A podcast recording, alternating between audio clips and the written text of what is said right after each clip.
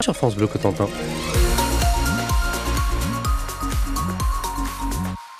Le menu météo pour ce mardi, nuages, de petites averses, quelques éclaircies et du vent. En ce mardi donc, les températures 11 à Valogne, 11 à Granville par exemple, 10 à Avranches ou encore 12 degrés. Ça c'est pour Cherbourg. 9h, votre journal, nouvelle édition, c'est avec Pierre Coquelin. Bonjour Pierre. Bonjour Yannick, bonjour à tous. Toujours pas d'intervention chirurgicale au bloc opératoire de la clinique de Coutances. Ça fait un mois que ça dure. Des travaux ont été réalisés sur le système d'aération, mais des traces de microbes sont toujours là. Et ça a des incidences directes pour les patients notamment, explique le président de Coutances Mère Bocage, Jackie Bidot. Moi, ce qui me pose beaucoup de problèmes dans, dans ce dossier-là, c'est deux choses. Les patients et les malades, qui quelque part sont un peu livrés eux-mêmes et un peu sont, sont pris euh, dans un étau. Et puis, euh, ces hommes et ces femmes qui travaillent régulièrement euh, pour soigner d'autres personnes et qui, euh, bah, la peur au ventre tous les jours, savent pas quel va être leur, destin et ainsi de suite. L'être humain me préoccupe vraiment et c'est pour ça que, je, entre autres, je m'investis autant pour qu'il y ait ce que j'appelle une cohérence sur ce territoire. Dans les territoires ruraux, le public et le privé doivent travailler intelligemment ensemble. Il n'est pas normal, par exemple, que les urgences de Coutances transfèrent euh, des malades euh, à l'hôpital de Saint-Lô et n'ayant pas les médecins voulus, l'hôpital de Saint-Lô est transfert au CHU à Caen, alors qu'il y a des urologues, alors qu'il y a des chirurgiens à la clinique de Coutances. C'est ce qu'on appelle la précarité pour la vie de ces gens qui sont malades ou qui sont euh, gravement blessés. Et d'autre part, euh, bah, si on regarde le coût, bah, merci pour l'assurance maladie qui a peut-être des frais supplémentaires. Donc il y a une question de bon sens. Jacques Bidot, président de Coutances Mère et Bocage avec Jacqueline Fardel. Il était l'invité de France Bleu Cotentin ce matin. Son interview est à retrouver sur francebleu.fr. Le tribunal de Cherbourg a condamné hier un habitant d'Evreux à deux ans de prison ferme. L'homme de 21 ans a été reconnu coupable d'extorsion de fonds et séquestration. Le 20 janvier dernier, il avait menacé une jeune femme en la retenant dans son véhicule après un accident. Il avait exigé d'elle une somme de 8000 euros. Ce sont des policiers qui ont secouru la victime. Un appel à témoins lancé par un père de famille sur les réseaux sociaux. Et dimanche, sa fille de 8 ans a été victime d'un accident de manège en marge du carnaval de Granville. Sa robe de princesse s'est retrouvée coincée. Elle a été happée par la machine. Bilan, selon le père, une dent cassée, des contusions et une fracture ouverte de la jambe. D'après nos confrères de la presse de la Manche, une enquête est en cours et de premières inspections du manège ont eu lieu hier. Le propriétaire doit être entendu.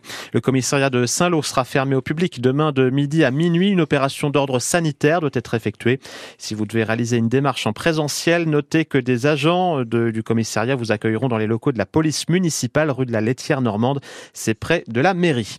C'est une première depuis le début de la crise agricole. Le chef de l'État va rencontrer les syndicats, la Confédération paysanne et la coordination rurale demain, puis la FNSEA et les jeunes agriculteurs la semaine prochaine. En attendant, eh bien, ces deux dernières organisations ont rendez-vous avec le Premier ministre Gabriel Attal aujourd'hui, dix jours après la levée des blocages. Les agriculteurs qui demandent de passer rapidement des promesses aux actes d'ici le salon de l'agriculture dans 11 jours à Paris. Il est 9h03 sur France Bleu Cotentin. L'adieu à une mémoire de Saint-Lô. Les obsèques de Mireille François sont célébrées cet après-midi en l'église Sainte-Croix. Elle est décédée mercredi dernier à l'âge de 99 ans.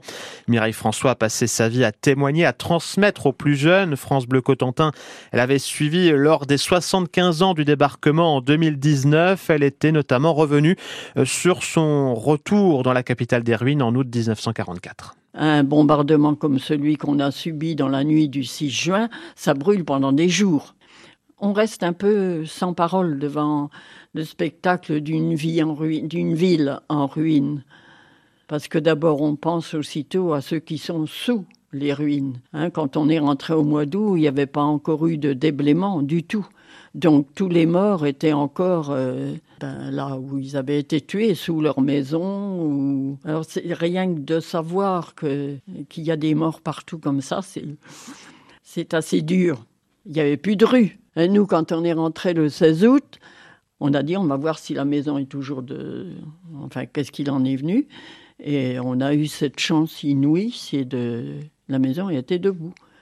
Elle avait été pillée, mais elle n'avait pas brûlé. Donc, on a pu retrouver certaines affaires et certains souvenirs des photos, par exemple. Un livre intitulé Une vie entre les guerres est paru en 2019, raconte donc la vie de la Saint-Loise Mireille François. Le premier tour du tableau final se poursuit au Challenger de tennis Cherbourg-la-Manche, à suivre sur le cours du complexe Jean Jaurès d'Équeurdreville aujourd'hui.